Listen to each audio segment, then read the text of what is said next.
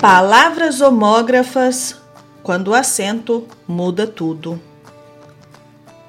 Doido ou doído? Camelo ou camelô? Olá, tudo bem? Este episódio vou falar sobre a importância dos acentos em português. Seja bem-vindo! Eu sou a professora Juliana e nós, você e eu, somos o podcast Falar Português Brasileiro. O podcast é publicado toda semana.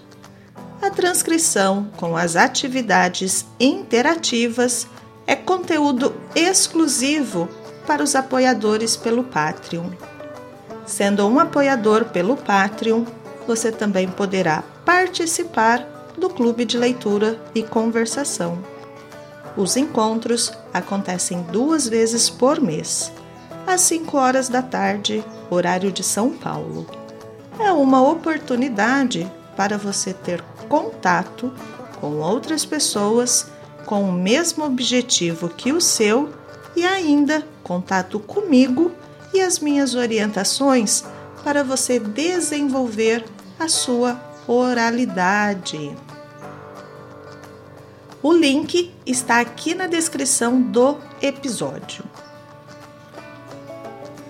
Pelo Instagram, eu fiz uma enquete para receber sugestões de temas para os episódios.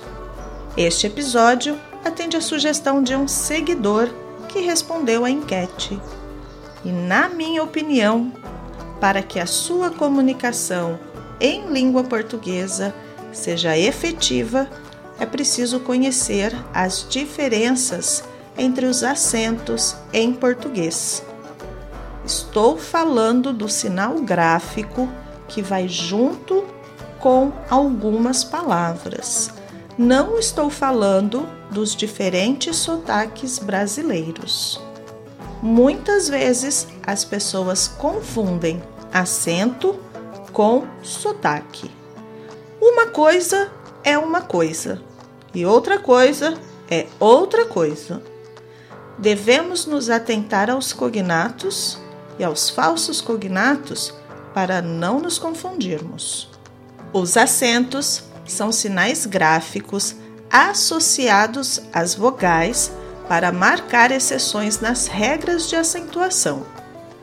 Os acentos são agudo, utilizado para marcar a vogal tônica aberta numa palavra, por exemplo, avó, o acento circunflexo, utilizado para marcar a vogal tônica fechada, por exemplo, avô, o acento grave, utilizado para marcar as vogais subtônicas abertas, resultante da contração entre palavras, por exemplo, a contração de a artigo com a preposição a. Temos o tio, que é uma marca para a nasalidade e não necessariamente um acento. Por exemplo, manhã. Os acentos agudo e o circunflexo são os mais usuais.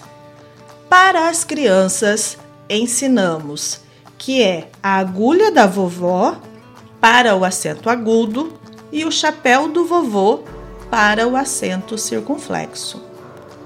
Nesse ponto, entramos no conceito de palavra homógrafa, que significa igual escrito, ou seja, palavras que possuem a mesma escrita mas com significados e pronúncia diferentes.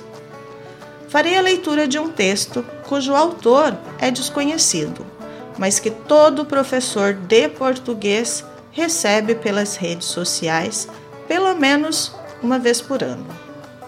O site com a referência do texto consta no e-book. O acento faz a diferença. Um poeta escreveu: Entre doidos e doídos, prefiro não acentuar. Às vezes, não acentuar parece mesmo a solução.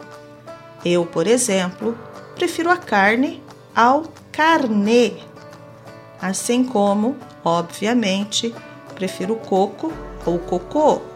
No entanto, nem sempre a ausência do acento é favorável. Pense no cágado, por exemplo, o ser vivo mais afetado quando alguém pensa que o acento é mera decoração. e há outros casos, claro. Eu não me medico, eu vou ao médico. Quem baba não é a babá. Você precisa ir à secretaria falar com a secretária. Será que a romã é de Roma? E você? Prefere ser uma pessoa vívida ou uma pessoa vivida? Seus pais vêm do mesmo país? Seria maio o mês mais apropriado para colocar um maiô? Quem sabe mais entre a sábia e o sabiá? O que tem a pele do Pelé? O que há de comum entre o camelo e o camelô? O que será que a fábrica fabrica? E tudo que se musica vira música. Será melhor lidar com as adversidades da conjunção mas ou com as más pessoas? Será que tudo que eu valido se torna válido? Melhor doidos que doídos? Entre o amém e o amém, que tal os dois? Na dúvida, com um pouquinho de contexto, garanto que o público entenda aquilo que publico. E paro por aqui, pois esta lista já está longa. Todas as explicações do vocabulário utilizado nesse texto, mais os exercícios interativos, serão exclusivos para o Patreon. Tenha exclusividade agora acesse o link disponível aqui na descrição ou na minha página falarportuguesbrasileiro.com. Você pode apoiar com um café para mim ou 5, 10 ou 20 dólares. Cada valor tem o seu benefício.